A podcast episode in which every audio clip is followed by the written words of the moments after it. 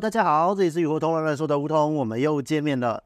这个礼拜呢，就要准备过农历年了。那时间过得真的非常的快。从一月二十大寒过后，因为那段时间一直在强调节气、还有鱼之、还有水质之类的一些呃关联性和重要性。那这个节气过后，很快的在上个礼拜立春也过了。那这代表就是说，现在其实已经就正式进入甲辰年了。那就先跟大家拜一个早年，新年快乐。那在上一个礼拜呢，就是呃进入立春节气嘛。其实整体来说，整个台湾天气都是还不错的。但是呢，就是在立春的当天晚上开始哦，慢慢的变天。那在这一个礼拜呢，大致上以北台湾来说，都呈现了稍微低温的一个天气。那这个礼拜的周末呢，就是呃二月八号左右，二月九号左右。二月九号呢，就是开始进入了除夕，正式到农历年的时间。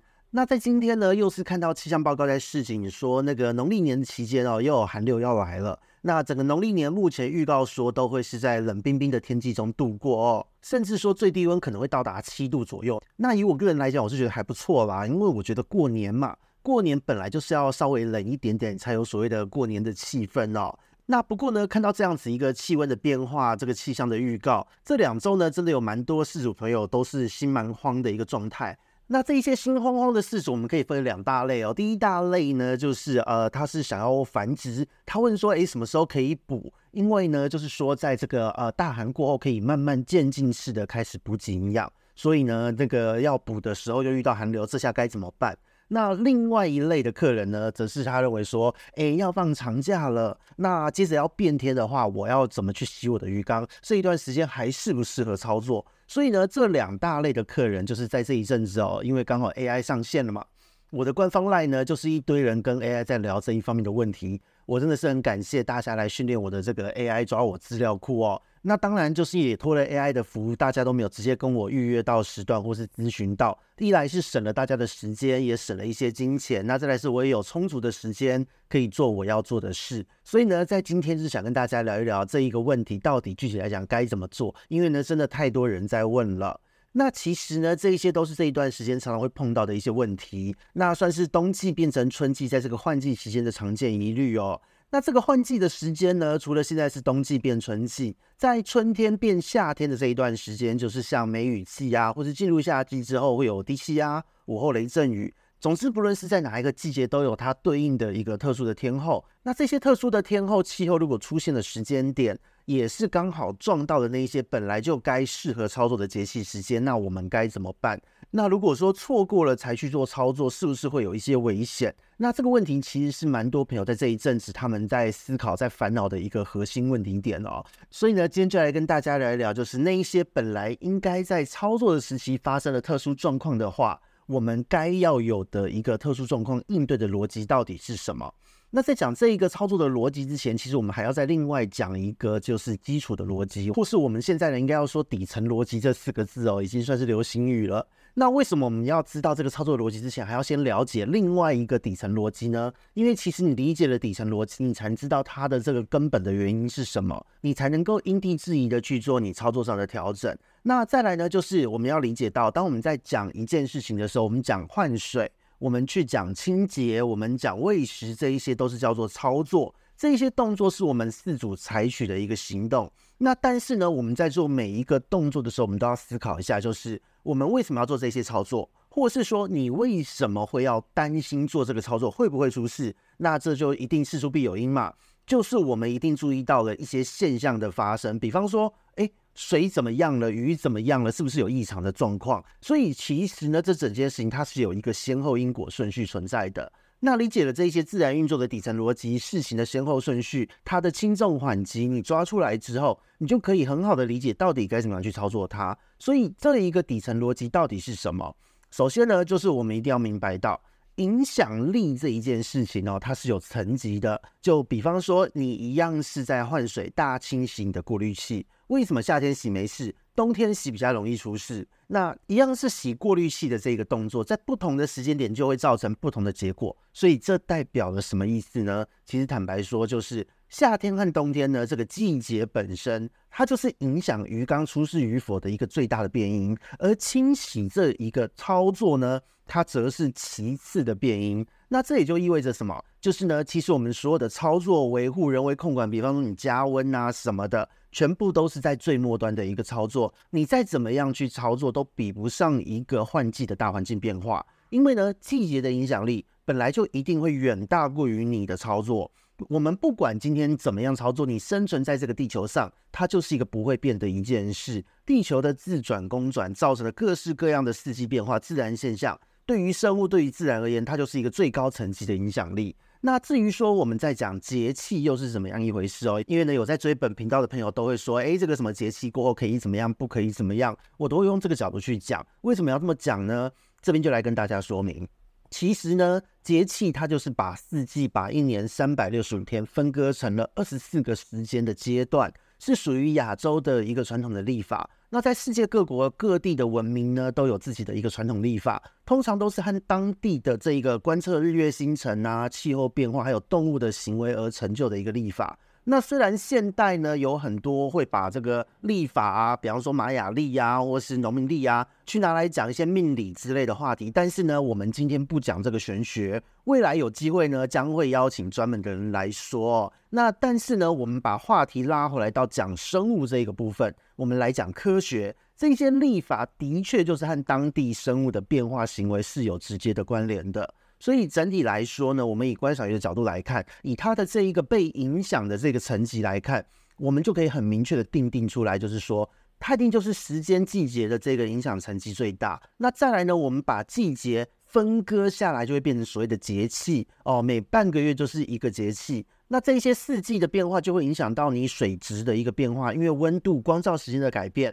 那里面的微生物，它的里面的食物链呢，整片就会全部改变，所以呢，这个时候水质也会随之改变。接着下一个层级才是我们介入的操作，就是我们的日常维护、我们的喂食等等的。那最后才是作用到了你的鱼的身上。那其实这样子的状况呢，跟种植花草有点像哦。那这也是为什么我一直都会强调说。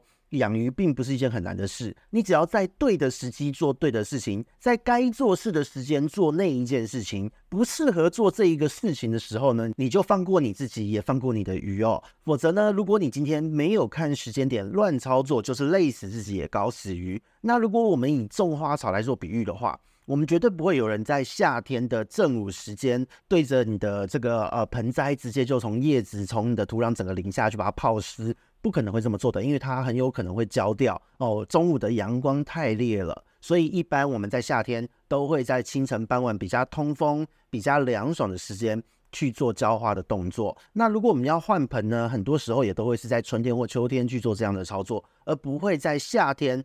它的生长是最旺盛的时候，去帮花盆做移植的动作，所以这个部分就是我们可以看到，在我们养鱼的这一个操作之中，其实逻辑真的是跟着自然在跑，跟种花真的会是比较接近的一件事。那毕竟鱼嘛，多次都有强调过，它本身就是生活在水里面，大环境一变化，水里面的微生物一受到影响呢，自然就会一系列的水质变化。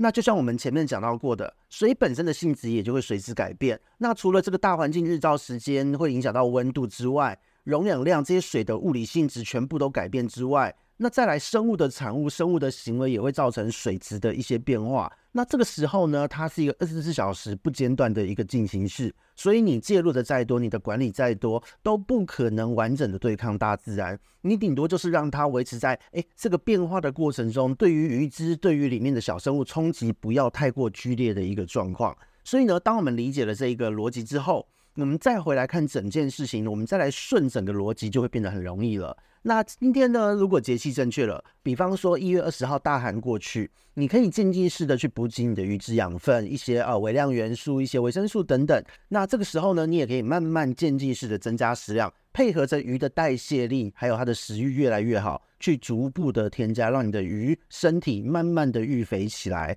这个时候就可以准备做繁殖的一些操作。那当然呢，你也可以趁天晴的时候做一些清洁啊、大整理，这一些操作可以让你很好的把鱼缸的一些秽物，在前一个季节累积的脏东西全部都清理掉。那也可以让你过个好年哦。那如果你在这一段时间又碰到了短暂的寒流之类的特殊气候，你该怎么办呢？